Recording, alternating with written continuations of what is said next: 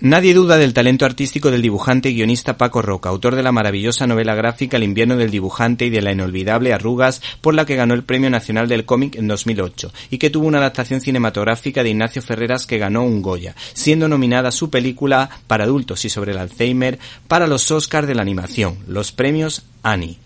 Una vez puestos en antecedentes les comentamos que la editorial Atisberry en su colección Sillón Orejero ha sacado la tercera parte de la trilogía Pijamera, titulada Confesiones de un hombre en pijama. Las dos anteriores se titulaban Memorias de un hombre en pijama y Andanzas de un hombre en pijama y les adelantamos que la citada trilogía tendrá una adaptación cinematográfica próximamente. Este ejemplar recopila una serie de historias largas junto a una serie de tiras publicadas en El País Semanal y Academia, revista del cine español.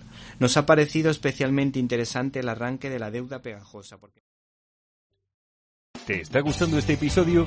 Hazte fan desde el botón apoyar del podcast de Nivos.